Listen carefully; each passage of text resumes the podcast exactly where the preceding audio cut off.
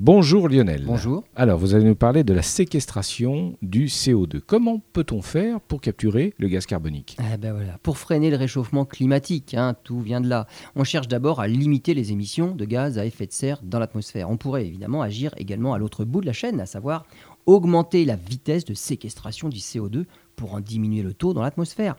C'est dans les océans que le CO2 est le plus absorbé. Il y a d'ailleurs 50 fois plus de CO2 dans les océans que dans l'atmosphère. Ce processus naturel passe déjà par une absorption du CO2 dans l'eau.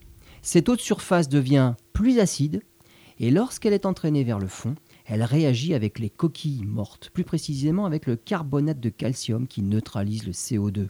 Le problème, c'est que cette réaction est très lente, et dans l'intervalle, l'eau de surface absorbe toujours plus de CO2 qu'elle n'en capture dans le fond en réagissant avec les coquilles.